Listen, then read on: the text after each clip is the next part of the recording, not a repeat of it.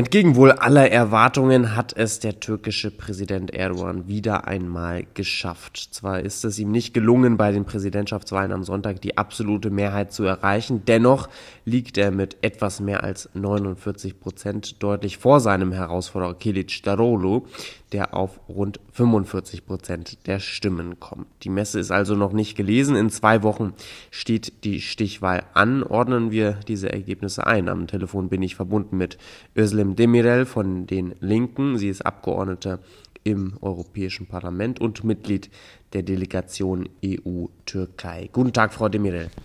Schönen guten Tag. Frau Demirel, hätten Sie gedacht, dass Erdogan doch derart mobilisieren kann?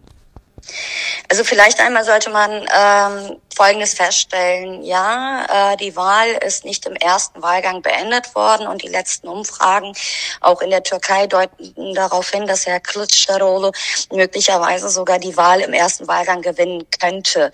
Deshalb gab es natürlich so einen Hoffnungsmoment für die Opposition, dass es vielleicht reichen wird. Das ist nicht passiert, aber es sollte uns nicht, also diese, diese Enttäuschung sollte uns nicht darüber hinwegtäuschen, dass Herr Erdogan selber sein bisher in seiner politischen Geschichte schlechtestes Ergebnis eingefahren hat und doch Verluste eingenommen hat.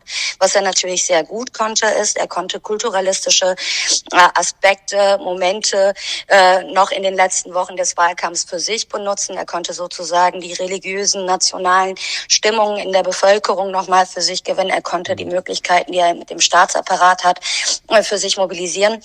Aber wichtig ist, glaube ich, jetzt auch für die Stichwahl, dass man jetzt nicht sagt, äh, es ist alles verloren. Also es wird davon abhängen, wie die Opposition sich aufstellt, auch wenn es natürlich im ersten Moment vielleicht andere Hoffnungen gab, dass es direkt im ersten Wahlgang sogar möglicherweise deutlich anders entschieden werden könnte. Hm. Jetzt haben Sie es gesagt, Erdogan hat zwar das historisch schlechteste Ergebnis eingefahren, er muss sich jetzt erstmals in einer Stichwahl stellen. Ähm, ordnen wir das Ganze mal im Kontext ein, dann sehen wir, dass ja ähm, noch ein dritter Präsidentschaftskandidat ähm, da war, nämlich Sinan Organ, der ähm, rund 5% der Stimmen ähm, ähm, erhalten hat. Es ist aber nicht jetzt davon auszugehen, dass diese Stimmen, die er auf sich vereint hat, ähm, zu Kılıçdaroğlu zugunsten kommen, oder? Äh, nicht automatisch. Das wird sich halt im Wahlkampf äh, zeigen jetzt in den nächsten zwei Wochen. Es wird sich sowieso zeigen müssen, wer wie in der Lage ist, überhaupt die Menschen dann das zweite Mal zur Wahlurne zu mobilisieren.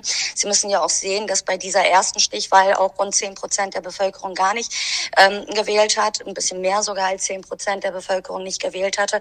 Die zweite Frage wird natürlich auch fallen und stehen mit der Frage, wie hoch wird die Wahlbeteiligung sein und wird man sozusagen äh, Menschen, die bisher nicht ähm, zur Wahl gegangen sind, mobilisieren können. Wie, wie werden sich die Stimmen von Herrn Ogan verteilen? Zu Herrn Ogan muss man sagen, er ist auch eher eine nationalistische Stimme in der Türkei gewesen, eine kemalistische, äh, aber säkulär geprägte Stimme. Es ist jemand, der sehr viel Wahlkampf gemacht hat mit Ressentiments gegenüber den Geflüchteten, auch syrischen Geflüchteten, die in der Türkei sind, wie sich seine Stimmen verteilen werden. Da mag ich jetzt nicht irgendwelche Vermutungen anstellen. Ich glaube, entscheidend ist wirklich die Frage, wie wir zur nächsten Wahl mobilisiert werden, welcher sozusagen politische Flügel wird seine Anhängerschaft wirklich noch ein zweites Mal zur Wahlurne bringen können.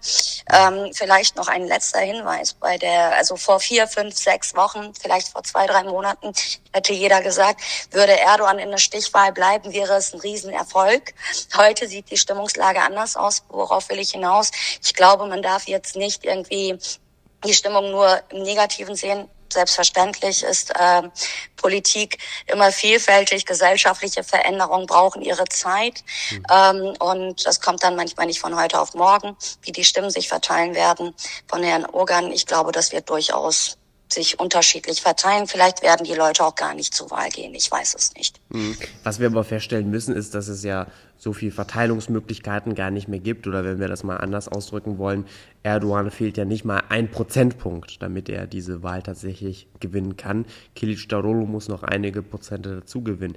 Also kann man da nicht realistisch gesehen sagen, die Zeichen stehen eher auf Erdogan? Ja, also man muss dazu ja auch sagen, was die Parlamentsmehrheit ist. Und da hm. sieht es ja auch eher so aus, dass die Stimmverluste, die Herr Erdogan hatte, dann eher in Richtung seiner Ko äh, Koalitionspartner der ultranationalistischen MHP gegangen ist. Insofern, ähm, mein Eindruck ist, ich war ja auch vor zwei Wochen in der Türkei, tatsächlich, dass sie, es ist, man ist nicht zufrieden mit der Politik und dem Zustand in der Türkei, aber der Schritt zwischen man ist nicht zufrieden mit der Politik und der herrschenden Regierung und äh, dem Zustand eines Landes hin zu etwas anderes wählen, ein komplett anderes Lager wählen, ist halt etwas größer, als es einem vielleicht manchmal von außen lieb ist oder möglich erscheint, wenn man von außen drauf guckt. Das ist halt die zentrale Frage. Ich glaube, es ist halt ähm, trotzdem muss man feststellen, dass in der Türkei äh, eine Bewegung tatsächlich sich aufgebaut hat, wie sich das weiterentwickeln wird, muss man sehen. Die Wahrscheinlichkeit, dass Herr Erdogan der Stichwahl gewinnen kann, ist natürlich recht hoch, aber es ist noch nicht hausgemacht. Es wird davon abhängen, wie auch die Opposition sich aufstellt. Und vielleicht ein letzter Hinweis. Die letzten Wochen hat Herr Erdogan sehr stark zum Beispiel in der Türkei dafür genutzt zu sagen, die GHP, also die kemalistische, historisch-kemalistische republikanische Partei der Türkei, würde jetzt mit Terroristen zum Beispiel kooperieren, weil jetzt zum Beispiel die kurdische äh, HDP-Partei, die als Yeşil Sol Party angetreten ist, ähm, zum Beispiel offenkundig auch zur Wahl von Kılıçdaroğlu aufgerufen hat. Das heißt, es ist da auch nochmal, also solche kulturalistischen Aspekte hm. sind etwas, was Herr Erdogan sehr, sehr geschickt zu nutzen weiß in der Geschichte der Türkei. Das hat er in der Vergangenheit gemacht, das hat er jetzt gemacht. Die Frage ist aber, wie lange er noch auf dieser Argumentation weiter weiter beharren kann, während die sozialen Verwerfungen in der Türkei ja auch tagtäglich immer schlimmer werden. Hm. Frau Demirel, äh, kurz noch eine Frage zum Schluss und lassen Sie uns da gerne an den Anfang anknüpfen, wo ich ja gesagt habe, Sie sind ähm, Teil und Mitglied der ähm, Delegation EU-Türkei und gerade wenn wir uns das Verhältnis von der Türkei mit der EU ansehen, gerade in den vergangenen ha Jahren, haben wir doch schon bemerkt, dass das europäisch-türkische Verhältnis durchaus gelitten hat. Gibt es eine Zukunft mit Europa nur mit einem Präsidenten Kilic Darulu? Also ich glaube, dass die Haltung der europäischen Institutionen, das sage ich jetzt nicht als linke Politikerin, nicht meine politische Haltung, meine politische Haltung wäre durchaus anders, doch sehr pragmatisch in dieser Hinsicht ist. Man hat in der Vergangenheit auch trotz vieler Menschenrechtsverletzungen äh, äh, mit Herrn Erdogan zusammengearbeitet. Man hat einen Flüchtlingsdeal etc. pp. Die Türkei ist geopolitisch so wichtig, sie ist ökonomisch eines der entwickelsten Länder im Nahen und Mittleren Osten. Insofern wird die EU natürlich ihre Beziehung da weiter gestalten, auch mit einem äh, Erdogan als äh, Präsidenten. Ähm, und da wird man pragmatisch sein. Ob ich das richtig finde? Nein, ich finde es tatsächlich an dieser Stelle nicht richtig, ähm, äh, am Flüchtlingsdeal festzuhalten, aber das gar nicht nur wegen Herrn Erdogan, sondern weil ich finde, dass die EU ihrer eigenen Verantwortung nicht gerecht wird, zum Beispiel die Genfer Flüchtlingskonvention einzuhalten. Im Übrigen, wie ich schon, sagte, das Thema syrische Geflüchtete Geflüchtete in der Türkei war ein wichtiges Wahlkampfthema, mit dem alle Seiten versucht haben, Ressentiments zu schüren und die Wahl für sich zu entscheiden, auch ein Problem. Äh, der Rassismus, der in der Türkei sich ausbreitet gegenüber den Geflüchteten und die Lage der Menschen, der Syrer in der Türkei. Darüber sollten wir in Zukunft auch genauer sprechen.